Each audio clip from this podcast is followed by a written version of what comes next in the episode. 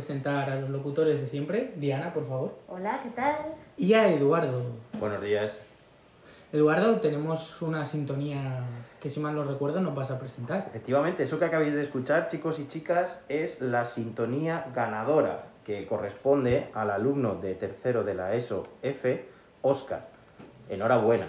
Y vamos a terminar también el programa con la segunda eh, sintonía ganadora, porque ha habido un empate, Diana. Sí, sí, a 25 puntos. A 25 puntos, no sabemos de dónde han salido los puntos, que no ha habido una rúbrica correspondiente para que saber. sí, que el No departamento la- de música yo no la ha he visto, no, yo no la he visto. Habrá que llamarlos. Eh, habrá que llamarles para que porque vengan a testificar. ante todo transparencia y yo no he visto transparencia en esa votación pero bueno porque Que a mí sí, mi, que mi- mi melodía de bongos no ni entra en concurso No entonces. Si es que los bien. bombos. el caso es que Cintia Gómez el segundo de la ESOF ha quedado eh, co-ganadora con, con Oscar y va a ser la sintonía que finalice nuestros programas así que enhorabuena a los dos y muchísimas gracias por haber participado porque sois vosotros la- los que hacéis este experimento de la radio que estamos haciendo Exacto, La radio de todos y para todos y para todas. exacto. Y hoy tenemos como invitada a Pilar. Hola. Pilar, por favor. De aulas hospitalarias. Sí. Y Eduardo, creo que eras el encargado de la primera pregunta y un poco su presentación. Sí, eh, queríamos eh, tener una conversación distendida con Pilar para que nos cuente un poco eh, en qué consiste las aulas hospitalarias de la Comunidad de Madrid. A ver, las aulas hospitalarias tenemos, por una parte, las de Madrid Capital, tenemos una en Puerta del Hierro, que es de la oeste, y luego tenemos cinco aulas hospitalarias en la zona sur de Madrid, que son los hospitales de Alcorcón, Móstoles, Getafe, Leganés y Fuenlabrada. En Móstoles en el antiguo, no en el Rey Juan Carlos. Y luego tenemos otra serie de aulas hospitalarias en, en la capital, que son las de, bueno, el Colegio del Niño Jesús, el Colegio del Clínico y el Colegio del Gregorio de Marañón. Y luego tenemos aulas hospitalarias en el Ramón y Cajal, en La Paz y en el 12 de octubre. ¿Cuándo empezaste a trabajar con aulas hospitalarias, Pilar? Yo empecé siendo maestra en el aula hospitalaria de Móstoles hace ahora 14 años. 14 años. 14 años. Madre y mía. luego pasé a ser coordinadora de las aulas hospitalarias de la zona, de la zona sur. ¿Pero qué es una aula hospitalaria? Porque igual alguna, alguna alumna, Claro, alumna sí. nos está. A nos ver, está una aula hospitalaria es un, como un cole, el cole del hospital. Nosotros le llamamos el colegio del hospital. ¿Y van todas las edades? Eh, atendemos desde 13 años hasta, hasta que lleguen. Si tenemos un niño de bachillerato como están ahora ingresados, también les atendemos. O FP o, o cualquiera, desde los más chiquitillos de 3 años hasta, hasta los más grandes. Entonces, si están ingresados, independientemente del tiempo que estén ingresados, ellos asisten al aula. Si no pueden asistir al aula porque su enfermedad no lo permite, entonces nosotros les atendemos en las habitaciones. Y también atendemos a aquellos alumnos que van al hospital de día, bien porque tengan una desensibilización o bien porque tengan un tratamiento de diabetes, de transfusiones o porque tengan que hacerse alguna provocación alérgica o cualquier cosa, también les estamos atendiendo. Nos coordinamos con, con el colegio, con el instituto, con donde estén, y entonces hacen allí sus tareas y hacen incluso exámenes. ¿A Bueno, ti te pasó, Miguel? Porque creo que Yo estuve con desensi- desensibilización a la leche, porque yo era intolerante a la lactosa y a la leche, me daba un shock anafiláctico y ahí que me quedaba. Entonces yo estuve en el Gregorio Marañón haciendo la desensibilización a la leche. La siguiente pregunta se me acaba de ocurrir y va un poco enfocada a eso. Yo cuando iba allí lo último que quería era que me diesen clase, porque yo estaba ya en, en mi, en- vamos, en mi mundo y mi madre ya asustada perdía porque si me daba algo me tenía que poner adrenalina corriendo. ¿Qué es lo mejor y lo peor que te has encontrado en tu trabajo? Lo mejor, eh, la normalización que tiene el alumnado en su vida.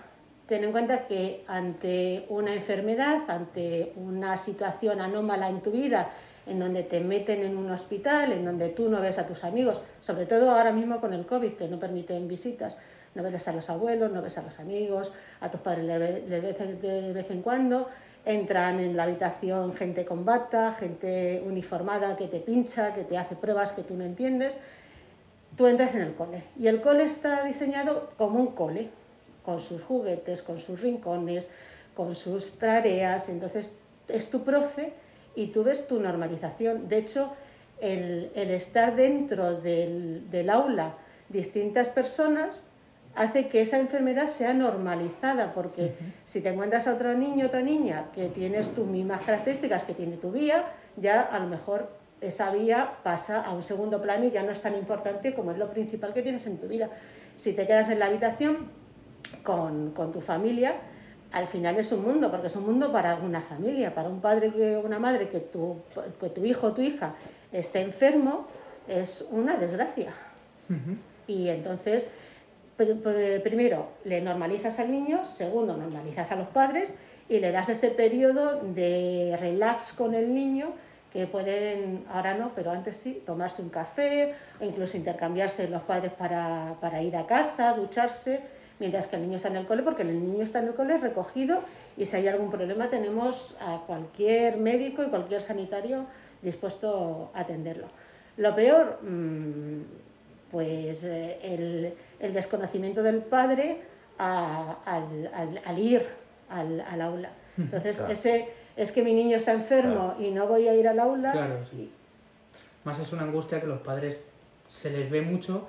Te lo, te lo digo por el, mi madre, cuando estaba allí, ella lo pasaba peor que yo, y eso que a quien le daba la reacción era a mí, porque era todo el día mmm, dándose las uñas, mm. mordiéndoselas, eso que las tiene así. Claro, estamos hablando además de la parte de salud física y también claro. salud psicológica, ¿no? Este claro, claro, es que eh, al final el aula hace un beneficio emocional a los Eso niños. Es. La Porque- normalización de la que hablaba Sí. y se ve que es, que es, que es fundamental. Y, y, y luego eso, o sea, es un, es un descanso psicológico para el niño que no está en su casa porque la madre puede estar mirándole constantemente a ver qué es lo que tiene y si tiene fiebres y no, y aquí estás en un ambiente normalizado con otros niños haciendo tareas normales de un colegio. Bueno, normales, más divertidas.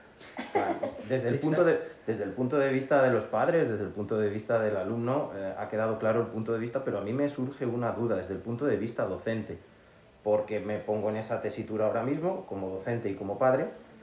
Yo ahora mismo tuve que ir a algo totalmente leve al Hospital Niño Jesús con mi niña cuando tenía tres años y nada más entrar, yo lo que vi me puse a llorar, me puse a llorar como padre. ¿Cómo se separa la enfermedad de la docencia, Pilar? Normalizándola. Claro.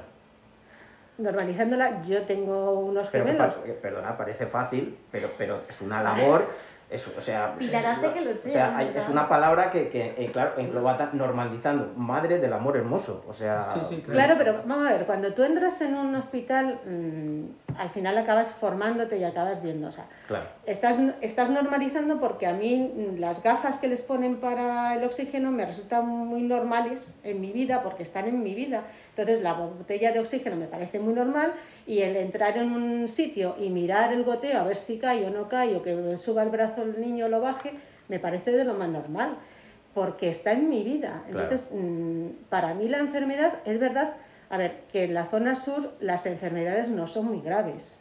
O sea, no estamos hablando de un cáncer, no estamos hablando de un trasplante, no estamos hablando de niños que sean muy graves. Entonces, la enfermedad no es, es, es un periodo de su tiempo en donde ha cambiado y bueno, pues volveremos a la normalidad, como está pasando con el COVID. Es un periodo en donde tenemos que adaptarnos, normalizarlo y vivir lo más positivamente posible para que no nos queden trastornos psicológicos. No obstante, creo que hay que valer. A mí me pasaría como Eduardo y yo te admiro en tu labor. ¿Cómo te acercaste tú a este mundo? Porque tú eras, tú trabajaste o estudiaste, entre otras cosas, magisterio. Claro, yo estudié magisterio, yo trabajaba eh, de PT en institutos y eh, bueno, nacieron los gemelillos, los gemelillos estuvieron 28 días en la incubadora y me empezó a gustar todo el mundo de la, de la educación. Es verdad que esa, esa es otra parte que me hace a mí normalizar, es decir, mis hijos estuvieron tan malos que Claro. para mí un broncoespasmo, una intolerancia a la lactosa o una cosa así no es, supone una enfermedad grave Claro. para Claro. asustarte. O sea, al final es un broncoespasmo o una neumonía que le das un antibiótico y generalmente salen perfectos. Sí, sí, sí, sí. ¿Alguna vez, por cualquier motivo, normalmente, claro, a mí el único motivo que se me ocurre es médico, has pensado, Pilar, eh, no puedo más, esta situación, eh, la- la- lo, lo que, claro, porque a mí lo que me impacta después de leer el tríptico, artículos que he leído sobre aulas hospitalarias, el tipo de educación que lleváis, que efectivamente es más divertida, lo he visto, y es más divertida. Ahora en Navidad, madre Mucho, mía. o sea, en- Impresionante en Es Instagram, ¿eh? Aulas hospitalarias. Impresionante, recomendado. Visitad la página de Instagram de Aulas Hospitalarias porque merece la pena. Tanto docentes como alumnos. Merece muchísimo Mucho la que pena. aprender. Pero mi duda es esa, ¿ha pasado alguna vez o has pensado, no puedo más, o situaciones que, que desbordan? Porque, claro, eh, a nosotros que no, no, vivimos en ese entorno, por muy normalizado que esté, hospitalario, hay momentos que como docentes o como alumnos, aunque la prioridad del alumno sea siempre llorar, pero bueno, como alumno te, te puede pasar, eh, no puedo más, me está desbordando la situación, un cuarto de la ESO, un segundo de bachillerato que me puede... ¿Te ha pasado? No, no, porque, porque, porque les ves contentos, les ves felices. O sea, el niño que tú vas por la mañana y el primer día le dices, vamos al colegio, y la madre le dice, ¿tú de verdad quieres ir al colegio? Y el niño no está muy convencido y al final se queda, mm. lo disfruta tanto que al día siguiente a las 9 de la mañana es que está en la puerta esperando. claro. Entonces, cuando tú ves eso es tan gratificante que no vienen aquí, no vienen al aula por obligación como vienen al instituto a estudiar esa historia que no les apetece o esa lengua y esos análisis, sino que vienen aquí y como nosotros el rato que están hacemos lo que hacen en el instituto y se lo tratamos de hacer mucho más divertido, con una metodología mucho más activa.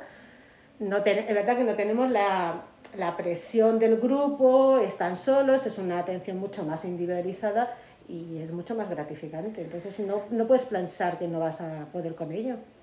¿Cuánto tenemos que aprender? Hemos hablado de aprendizaje emocional, metodología activa. Eso tendría que estar también en las aulas. Tendríamos que irlo introduciendo poco a poco. Es verdad que venimos obligatoriamente, pero de vosotros tenemos mucho que aprender. Claro, es que el niño allí eh, aprende y se motiva porque al estar es como una unitaria, porque tenemos, ya os he dicho, depende del niño que esté ingresado, tenemos de distintas edades y están, el, mayor atiende al pequeño, el pequeño enseña al mayor emocionalmente y entonces entre todos aprendemos. Y todo el niño es válido y todo el niño está ahí y, podemos sacar lo máximo de ellos. Entonces, como tenemos esa relación, que además es una relación mucho más estrecha, porque estamos en una situación anómala, entonces ellos se abren más, nosotros nos abrimos más y tiramos mucho más de ellos. Hay mucho niño que se ha quedado tiempo en nuestras aulas que cuando ha vuelto al, al colegio ha vuelto más motivado y con una autoestima mucho más positiva y un autoconcepto mejor que el que había salido. Esos grupos en los que el mayor ayuda al pequeño, a lo mejor en el instituto tenemos el programa de hermano mayor, que sí que está mm. funcionando bien, pero pues, siempre aprendiendo eso de, de, lo que nos rodea y de la educación, y en este caso, educación humana, y luego cercana.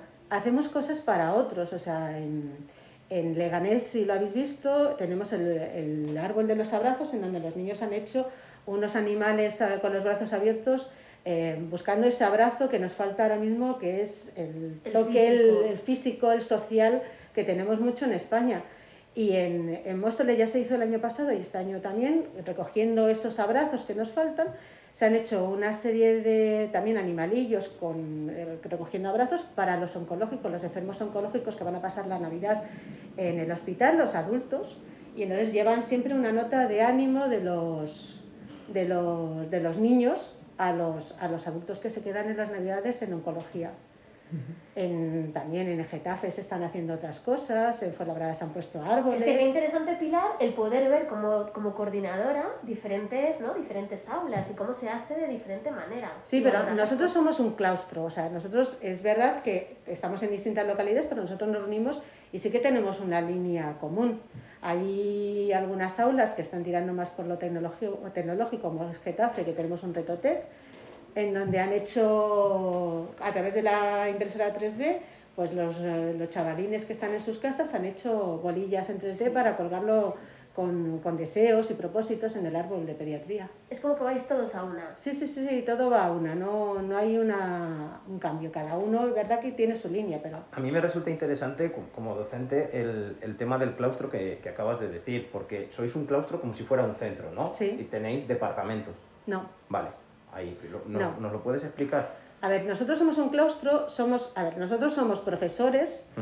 eh, como los profesores que existen en, en, los colegios, al ser de aulas hospitalarias somos maestros, es decir, los coles, no somos de instituto, aunque sí que invertimos docencia en, en primer ciclo de la ESO y en, bueno, los que estén en, hospitalizados. Em, y, y, procedemos de distintas especialidades. O sea, yo ya te he dicho que es IPT, yo hice mm. inglés, hay gente de inglés, hay gente de educación física, hay gente de, de infantil y de educación especial. Lo que sí se busca es que tenga una serie de características que, que, sean adecuadas a la docencia en aulas hospitalarias. No existen departamentos como tampoco existen departamentos en los colegios, existen ciclos, pero bueno, nosotros nos juntamos todos y al final somos 19 personas. Trabajáis más por proyectos, ¿no? Navidad, venga, Sí. pues tecnología, bolitas en 3D. Ahora... Estamos metidos en un montón de proyectos, o sea, ahora mismo con la situación que estamos no tenemos Erasmus, pero hemos tenido Ya. cuatro Erasmus, eh, que uno era de, de arte, otro ha sido de matemáticas, otro ha sido de inglés, entonces en eso se involucramos a los niños. Estamos metidos en Retotec, que este es nuestro quinto año consecutivo que participamos en Retotec de la Fundación Endesa, entonces también están metidos en programación, en robótica, en impresión 3D, eh, en Fundación Endesa también tienen placas solares con ecología. Qué maravilla. Es empírico, Qué ¿no? maravilla. Es, claro. Es el ver el- las placas solares Sí, realmente sí. cómo funcionan. Sí, Eso sí, es sí, sí. realidad. Ahí no es nada. Bueno, hay teoría, pero a, par- a partir de la práctica. Pues qué estupendo ver esa, Sí. ese tipo de educación fuera de nuestra burbuja del centro, fuera de estas cuatro paredes, porque, porque hay otro tipo de educación y, y es maravilloso escucharlo. Bueno, me gustaría rescatar unas palabras que has dicho antes y es que vosotros utilizáis en parte la diversión para motivar al alumnado, a, a las personas que tenéis, fundamentalmente porque son personas que no están en su mejor momento, o sí, pero por su capacidad no, no lo pueden expresar como a ellos les gustaría. ¿Cómo es el primer día de ese alumno? O sea, tú has dicho que van muchas veces medio obligados, pero luego al día siguiente ya vuelven porque les gusta. ¿Cómo es el primer día de un alumno? muy distinto de un alumno a otro, porque nosotros sí que hacemos una atención individualizada completamente. O sea, ten en cuenta que, que hay alumnos que te vienen con fiebre, hay alumnos que te vienen con pasar mala noche, hay alumnos que te vienen muy disgustados por una noticia que les han dado. Entonces nos adaptamos a las características del niño. En, en principio, nosotros cuando llegamos a un día normal, vamos a- al control de enfermería, nos dicen los que pueden salir al aula y los que no pueden salir al aula. Y los que no pueden salir nos acercamos y les ofrecemos nuestros servicios y lo que puedan hacer. Y los que van al aula se adaptan o bien al proyecto que tenemos o traen sus trabajos de, de colegio y hacemos un ratillo de trabajo de colegio porque claro, no podemos evitarlo. Y, mm, y si no, tampoco es preocupante porque todo el mundo sabemos, al ser docentes, sabemos lo que están haciendo, trabajando en cada sitio y buscamos a través del ordenador, que sí que tenemos una base de recursos muy buena, aquellas actividades que son más motivadoras y que se adapten, pues eso, que si están con fiebrecilla, lo podemos hacer, podemos hacer ecuaciones en ordenador a través de una carrera y no hacerlas en las páginas que son más aburridas. Exacto, sí, sí, sí. Y dentro de la diversión, eh, pues nuestros alumnos de cuarto de la ESO, PIELAR, han preparado, nuestros científicos mm, chiflados, han preparado los premios Nobel y vamos a introducir una pequeña sección escuchando estos podcasts. Adelante.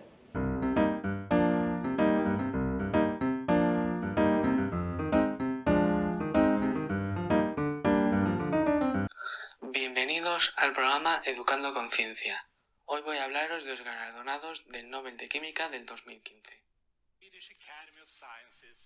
La Real Academia Sueca de Ciencias ha decidido entregar el Premio Nobel de Química 2015 a Thomas Lindahl, Paul Modrich y Aziz Sankar por sus estudios sobre la reparación del ADN.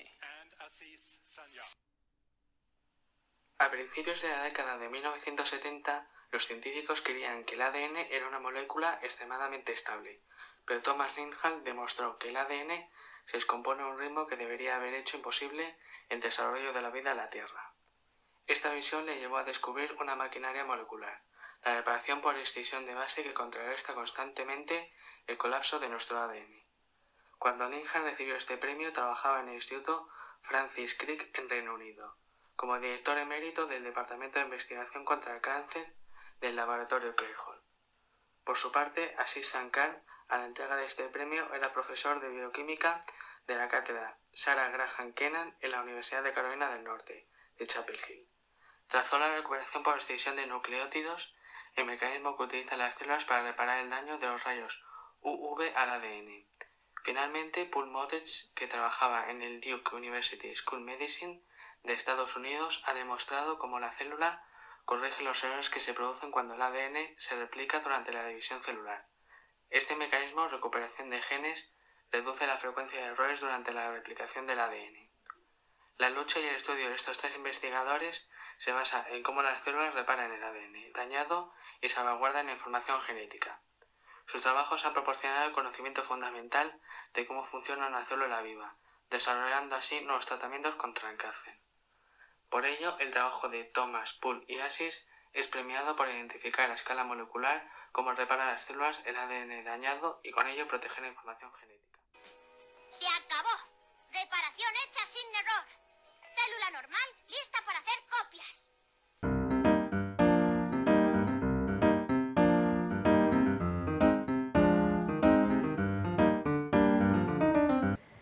Bueno, también aquí es Navidad, Pilar. No te hemos despedido y no hemos agradecido eh, pues tu presencia hoy, además muy especial en este programa navideño con nuevo equipo de radio. ¿Cómo os habéis oído? Tenemos hasta cascos. No, equipo de radio. Yo de verdad que entre los regalos que nos traen de Fuenlaentiende, los equipos de radio, de verdad que me siento como el Luis del Olmo, ¿eh? O sea, en sus primeros pasos me, me- me parece impresionante. Yo me he sentido, pues eso, como en la radio. Estoy deseando narrar eh, la Eurocopa cuando nos, eh, nos dejen este verano. ¿Eh, Miguel? Un, Sí, sí, un par sí, de sí. partiditos de la selección española. Yo voy contigo. Si hace falta, llevamos el equipo nosotros. Maravilloso. Pues va a maravilloso. crecer la radio, empezamos con otras secciones. Eh, vamos a empezar con algunas secciones como por ejemplo la de chistes que proponía Eduardo. los alumnos y alumnas del centro que se sientan motivados para hacer reír en estos tiempos en los que la risa es tan importante, que nos envíen sus chistes, por favor, de buen gusto, con sus construcciones gramaticales correctas, etcétera, etcétera. ¿A qué dirección, Diana? La dirección es concurso.chistes.barrioloranca.gmail.com Nada difícil la dirección. ¿La puedes repetir, Diana? Apuntad que voy concurso.chistes.barrioloranca.gmail.com Y por último, pues casi despedí el año eh, de manos de Caritas. Como siempre, nuestro departamento de religión recoge esos alimentos no perecederos eh, y está, lo está haciendo a través de cajas que se ponen en cada una de las aulas. Además del departamento de religión y de esta recogida de alimentos, tenemos el concurso de adornos navideños reciclados. Cierto, cierto. Que si mal no lo recuerdo, podrán dejar sus adornos abajo en el hall. ¿Sí? Nosotros los recogeremos y los pondremos en un árbol de Navidad o colgados del techo, que la verdad que es una, manera, una bonita manera de decorar el centro de manera ecológica. Eso es. Recordad la huella de carbono del programa pasado. Correcto, que si no lo habéis escuchado, es el de antes. Y por último, eh, hablar también del Banco del Tiempo, de esa app llamada Gratix, que se la tienen que descargar vuestros padres si quieren, o simplemente venir al hall con aquellos objetos que, después de una cuarentena, dejaréis a otra persona cogiendo vosotros o vosotras otro de ellos. Me- Lo explico fatal este, ¿eh? Sí, es un trueque, muy sencillo. Vale. En un trueque, una persona trae algo que ya no usa en busca o demanda de algo que necesita. De ahí la importancia de la aplicación Gratix y del banco del tiempo. Es decir, que no funcione la vida siempre con dinero, sino con tiempo y con intercambio de experiencias, favores y productos. Por cierto, hemos abordado a Ana Limón, que es la, la jefa del Departamento de Religión, y le hemos hecho un par de preguntas en el hall. Vamos a escucharlo.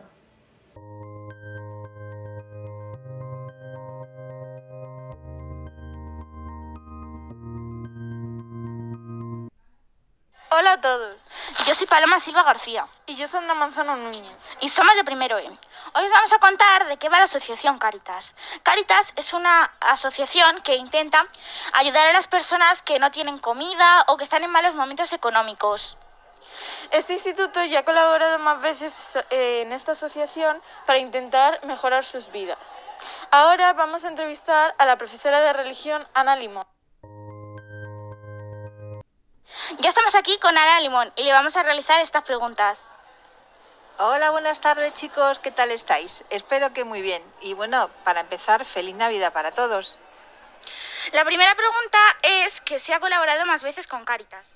Eh, nosotros, el Instituto IES Barrio de Loranca, todos los años participamos en la campaña solidaria de Cáritas. No solamente en Cáritas, también con Banco de Alimentos, pero en Navidad siempre, siempre con Cáritas. Eh, vale, ahora te vamos a hacer la segunda pregunta que es ¿qué te parece para, o sea, qué es para ti la Navidad? Wow, para mí la Navidad es, eh, pues es un tiempo de, de- de familiar, de encuentros, de, de compartir, de paz y sobre todo de, ilusión y de esperanza. Estamos a la espera de, de renovar un año más pues eh, la ilusión. Vale, muchas gracias. Estas han sido todas las preguntas por hoy. Nos vemos en la próxima radio.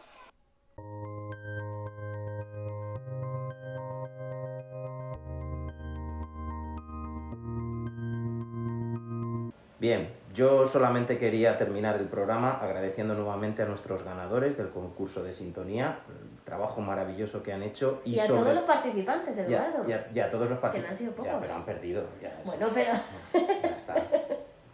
Se felicita a los ganadores, es como lo que nos dice la historia. es muy educativo. Los participantes, pues sí, un abracito y bueno, tampoco podemos abracitos, así No. que nada.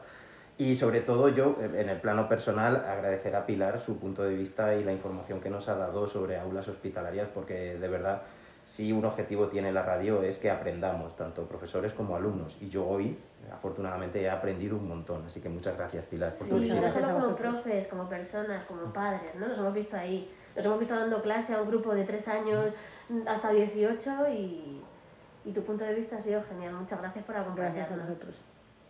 Bueno, pues no me queda nada más que añadir. Muchas gracias, como ya te han dicho mis compañeros, y nos escuchamos la semana que viene. Feliz Navidad. Bueno, hasta el año que viene. ¡Feliz Navidad!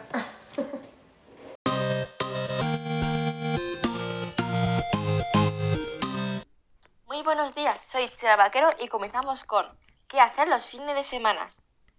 Esta semana estaba pensando que a los que les gustan los misterios y las aventuras, un buen sitio sería el Log 60.